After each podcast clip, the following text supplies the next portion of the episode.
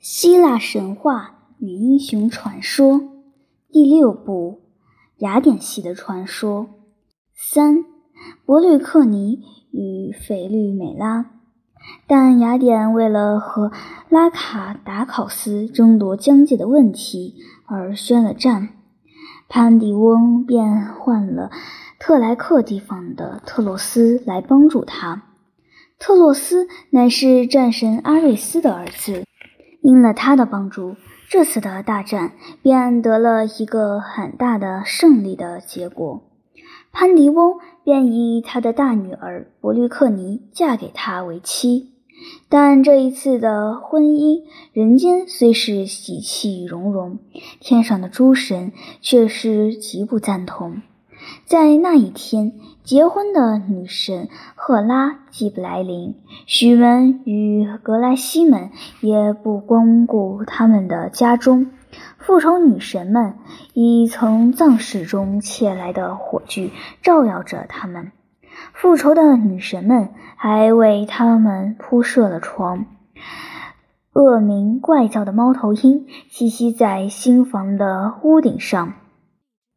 伯律克尼与特洛斯在这样的凶兆之下结了婚，他们的儿子也在这样的凶兆之下生了出来。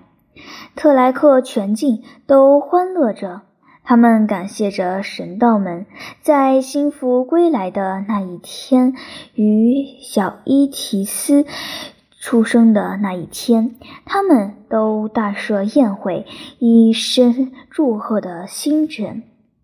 伯律克尼远嫁蛮邦，心中无不忧郁。每每想到他的父亲，便伤心落泪。他特别想念着他的妹妹，他们从小便不曾分离过，如今却天各一方，久不相见，这更使伯律克尼难过。太阳已经过五度的秋天了。她几次见春花，几次见黄叶，几次要对她丈夫开口说起闺女的事，却总是呐呐的说不出口来。这时，伯律克尼却再也抑制不下她的思念之心，她便鼓起了勇气，对她丈夫说道。如果我在你的眼前有什么可得欢心之处，那么请你送我归宁一次；否则，让我妹妹来到这里一次。你将允许我父亲说，住了一时之后，他便会归去的。如果你给我一个机会见到我的妹妹，你便算给我以一个可贵的恩典了。特洛斯因此吩咐从人们预备好他的船，便下船向雅典而去。他进了克克洛普港，上岸到了雅典城。他见到了岳父，互相寒暄之后，他便将他的妻的要求说了出来。他说：“这乃是他来此的原因。如果他妹妹和他同去的话，他允许很快的便可送他归来。”于是潘迪翁命人换了他的幼女菲律美拉来。当菲律美拉走了前来时，她的服饰果然富丽，而她的容貌尤为娇美。我们常常听见人形容海中仙女的美貌，或在森林中往来的仙人们的娇美。这一切都可以转移给他。特洛斯一见了这位少女，他便立刻堕入情网之中，其快度犹如一个人置火于熟稻或于草堆之上。便立刻熊熊而不可遏制。她的美丽当然值得他如此颠倒，但在他一方面，他自己的热情好色的心情也激促着他向前，并且他的地方的人们及气质也都是快于仁爱的。他自己的火与他的国家的火，在他身上熊熊的烧着。他的冲动乃在要破坏他侍从的照顾，他乳母的忠心，且更欲以富丽的憎恶以动少女。他自己即耗了他全国的一切，他也不惜，否则便以强力玷污他，以血战维护他的行为。他为这个狂欲所重。没有一件事是不能做或不敢做的。他的心几乎包容不了他的火焰。现在他不耐久住，便又恳切地重提起伯律克尼的要求，冒了他的名字，以求达到他们自己的欲念。爱情使他雄辩起来。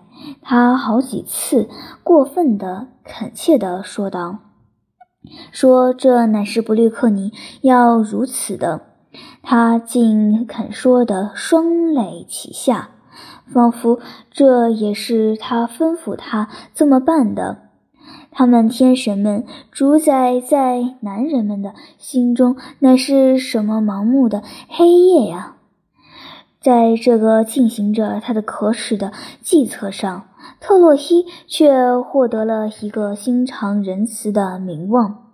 他竟在奸恶中赢得了赞颂。唉，更有甚者，菲律美拉他自己也是这样想着呢。他的双臂抱了他父亲的头颈，撒娇的定要他父亲允许他前去看望他的姐姐。他以他自己的福利，是的，恰恰是相反，固执他的请求。特洛伊一双馋眼凝住在他的身上，而他的脸色却觉得他已经是他的怀中了。当他看见他吻着他父亲，抱着他的颈时，所有这一切都激策着他前进。给他的热情以食粮与燃料。每当他拥抱了他父亲时，他便怨他乃在他父亲的地位。诚然的，如果他果是他的父亲时，他的这个欲念也不会消失的。父亲只得听从了他们二人的恳求。这少女心中充满了快乐。她谢了她的父亲，可怜的不幸者。他满以为姊妹们可以快乐的相遇，却不料此行竟使他们姊妹俩都陷入惨运之中。现在，福波斯的工作已经快告毕了。他的马已经跨下西天去了，一个丰盛的王家筵席已陈设着，美酒倾注在金杯中。宴后，他们便各退去静睡。但那位特莱克的国王虽在睡眠之中，而他心却还萦系于他的身上，他以及他的娇容。他的举止，他的玉手，他还如其欲念之所知的画出他所尚未看见的东西。他握持着他自己的火，他的思想阻止了他入睡。清晨来到了，当他告别时，潘迪翁执了他女婿的手，将他的女儿托了给他，落了许多眼泪。对他说道：“亲爱的儿子，因为一个出于天性的请求，已战胜了我。我的两个女儿预知，你也预知，所以我的特洛斯，我将把她交给你去照顾，以你的荣誉，以我们之间的关系，且对着天神们。”我请求你以一种父亲的爱来保护他，愈快愈好。无论如何，在我总以视为很长久的事情，将这个我年老的甜蜜的安慰送还给我。而你，我的费律美拉，如果你爱我，需早早的归来。你的姐姐的远逝已使我意念的够了。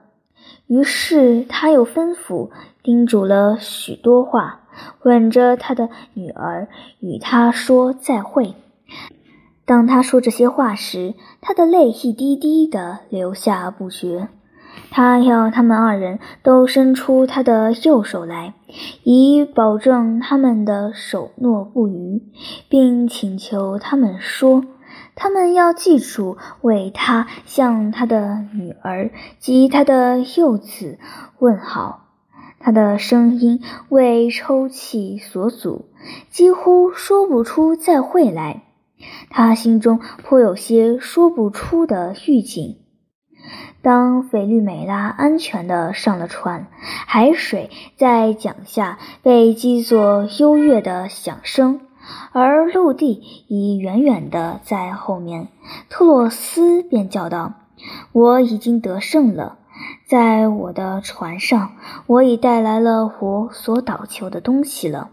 当野蛮的人物胜利了时，他便很难能。”严割下去，他的快乐，他的双眼再也不曾离开他的身上，有如宙斯的大鹰以他的利爪捉住了一只野兔，放在巢中时一样，被捉住的更没有机会可逃脱，而捉人者则单单地凝视着他的虏获物。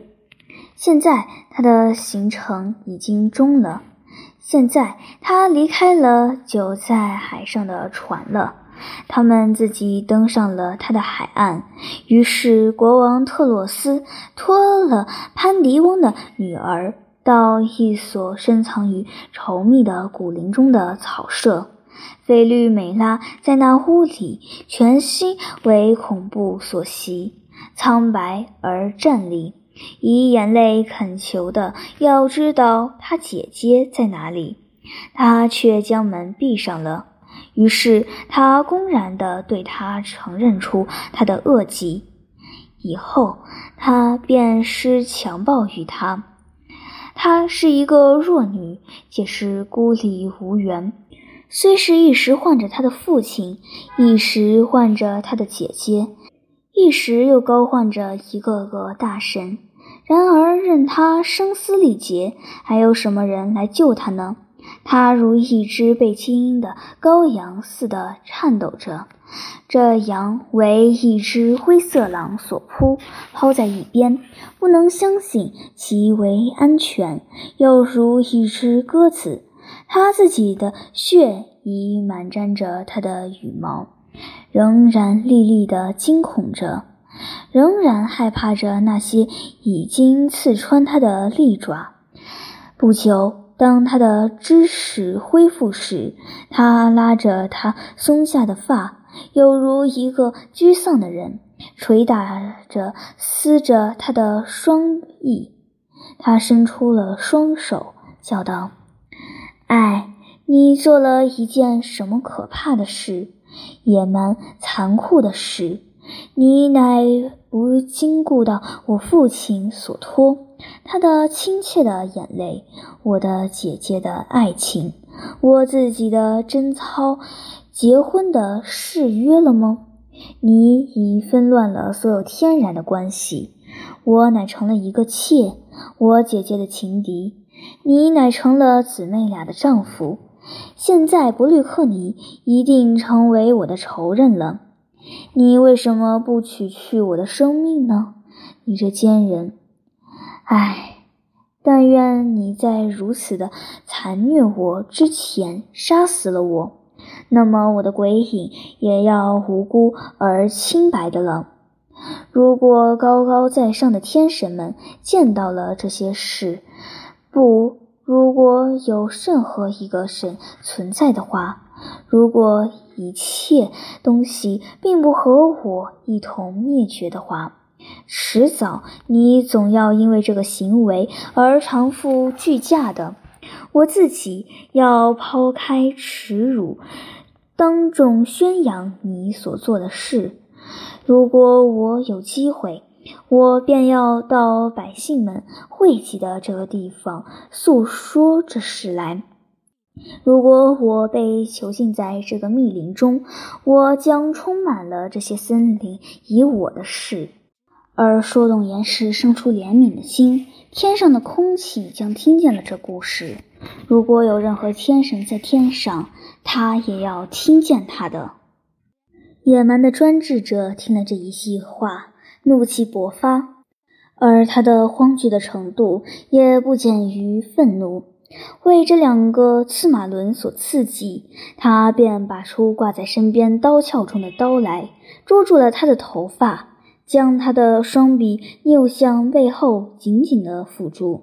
菲律美拉看见了刀，便快乐地伸过他的咽喉，待他割，满心只想死了干净。但他用钳子钳住了他的舌头，而当他还紧紧地在反抗着这个侮辱，叫唤着他父亲的名字，挣扎着要说话时，他便以他的无连续的刀锋割去了他。被摧残的舌根颤动不已，而受苦头的舌头则落在黑土上抖缩不已。似若微弱的低语着，犹如一段被割断的蛇尾尚在扭曲着似的。这蛇头也不断地抽扭着，在他的最终的临终的活动，他还寻求着他的女主人的足。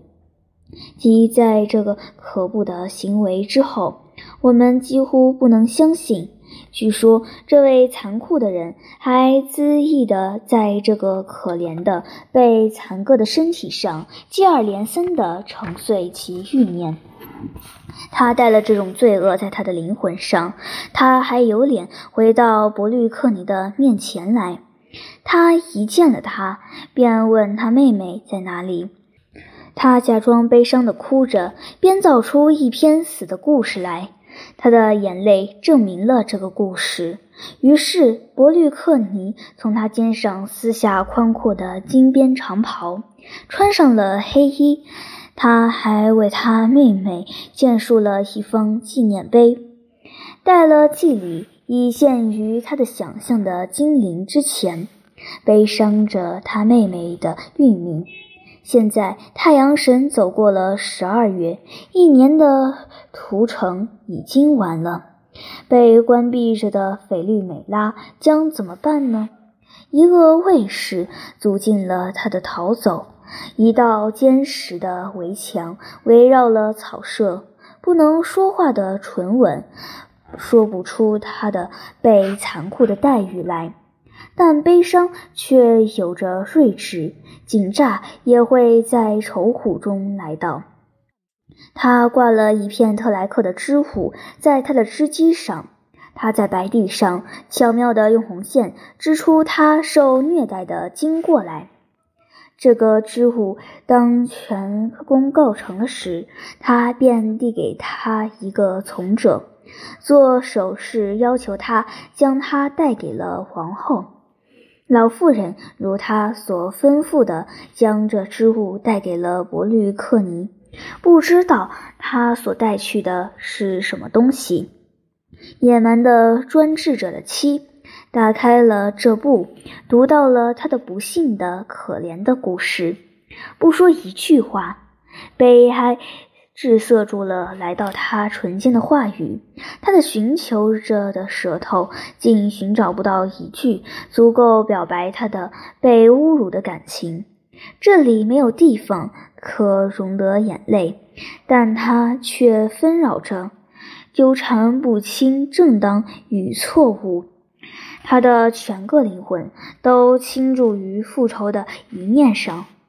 这乃是特莱克主妇们举行两年一度的巴克斯科斯的庆祝节。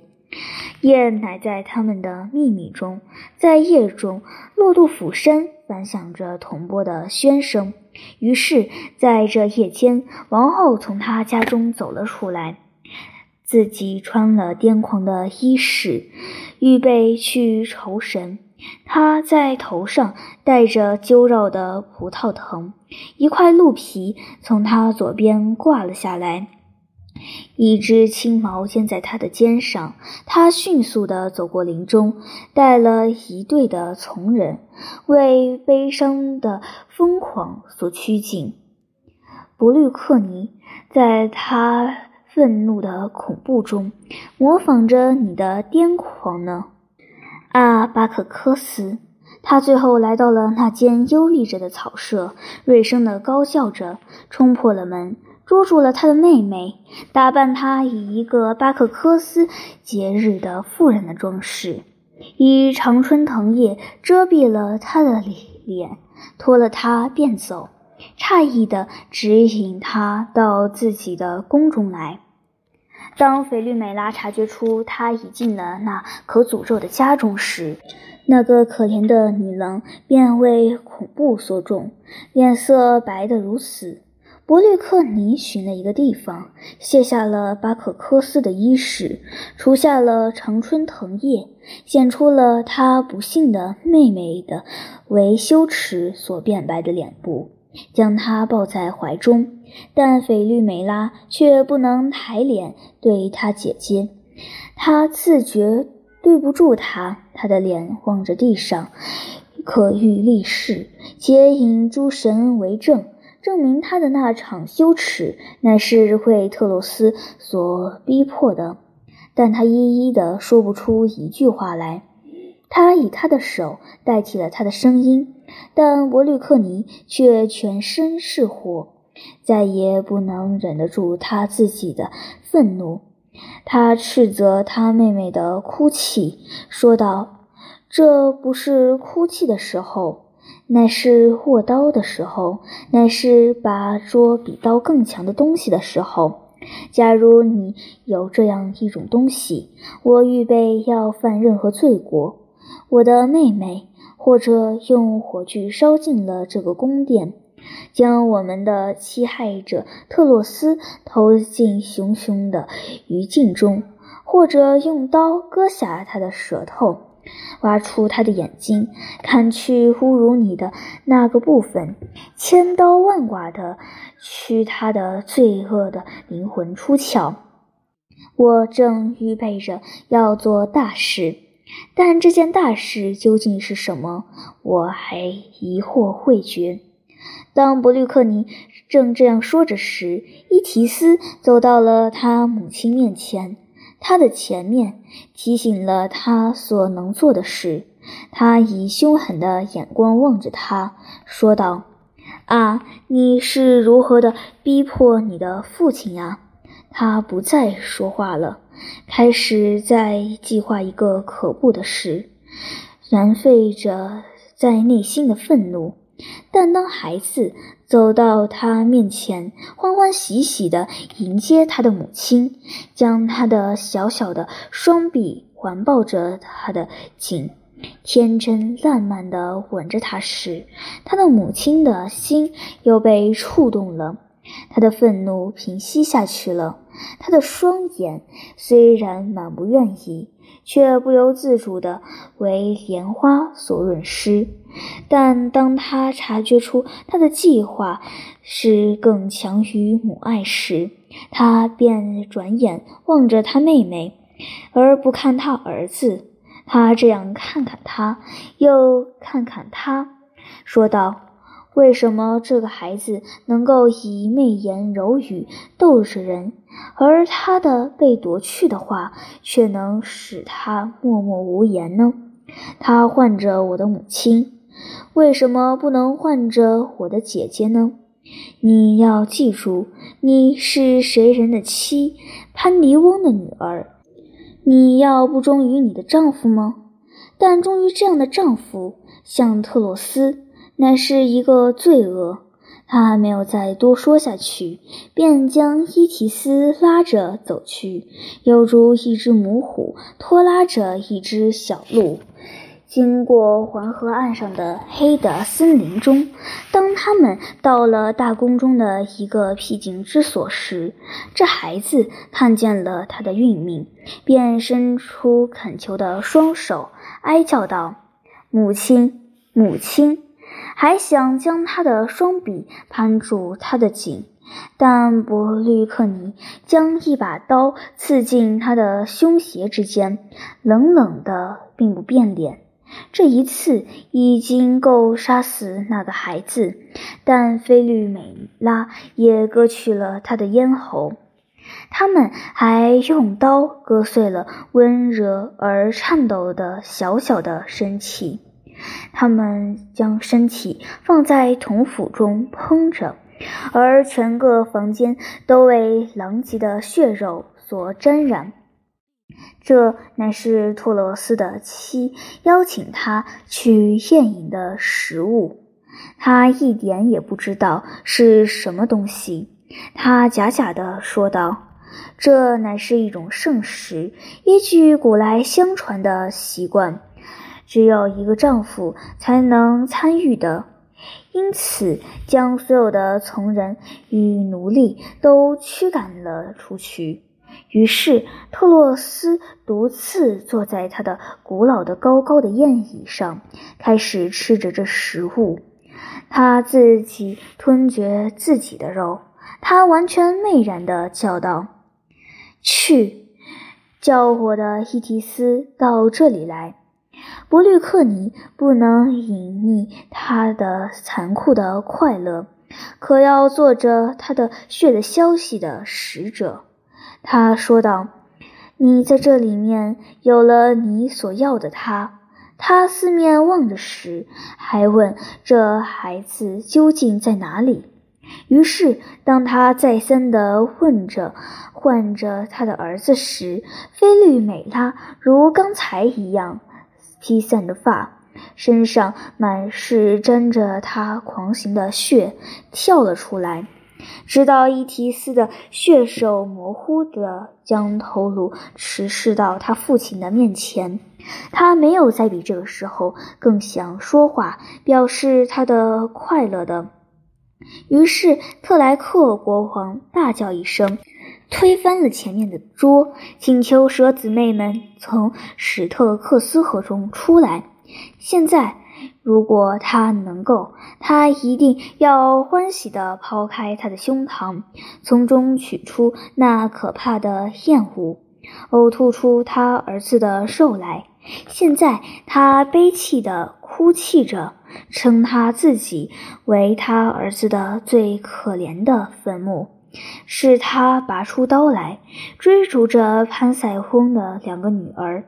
当他们在前面逃着时，这两位雅典女神的身上却长出翼膀来，他们竟展翅飞了起来，一个飞逃在森林中去，而另一个则飞到屋顶上去。直到现在，他们的胸部还没有失去他们的谋杀的行为的痕迹，他们的羽毛上边还沾染着红血。原来，伯律克尼变的是一只夜莺，菲利美拉变的是一只燕子。特洛斯为了他的悲哀与急于复仇之故，紧追在他们之后。他自己也变成了一只鸟，在他的头上出现了一个硬冠，一个巨嘴向前突出，代替了他的长刀。他已是变成了一只戴胜了。这只鸟的神气，至今还如一个人武装了要赴敌一样。却说这个不幸的消息传到雅典时，老潘塞翁闻之。为之涕零不已。他的两个女儿是再也不能复归的。这个悲伤竟使这位老人家缩短了他的运命，早到了地府中去。潘尼翁死后，他的两个儿子分了他的遗产。大儿子厄瑞克托斯成了雅典国王。而培特斯则成为雅典祭司，厄瑞斯托斯要了克发梭斯的外孙女儿博拉克西塞亚为妻，生了三个儿子，即克洛普斯、潘杜洛斯与米特安；四个女儿，即伯律克里斯、克鲁亚、克沙尼亚与俄瑞提伊亚。俄瑞提伊亚为北风被瑞阿斯所劫掠而去，克山尼亚则嫁给了他的叔父佩特斯，克鲁莎则嫁给了邻邦的王克山托斯，伯吕克里斯则嫁给了西法洛斯。关于西发洛斯与伯律克里斯的恋爱愈合与其悲剧的结果，此处不再详述。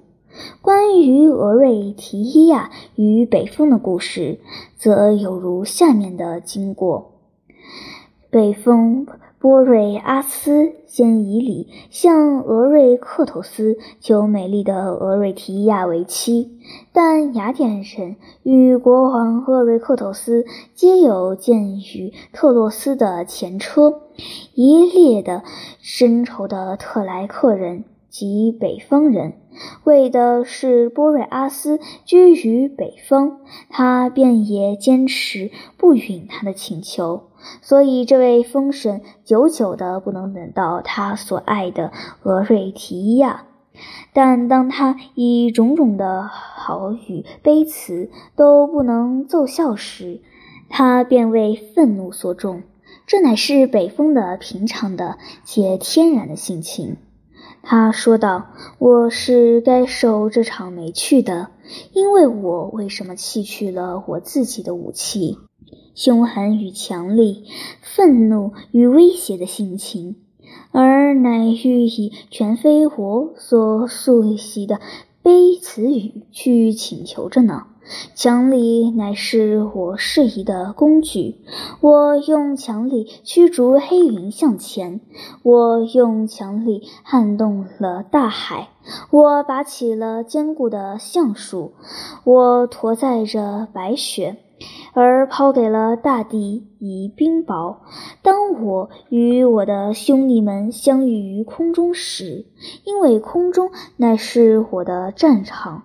我也和他们那么激烈的争斗着，竟使中天为了我们相遇而轰轰作雷声，火光也从空云中射出。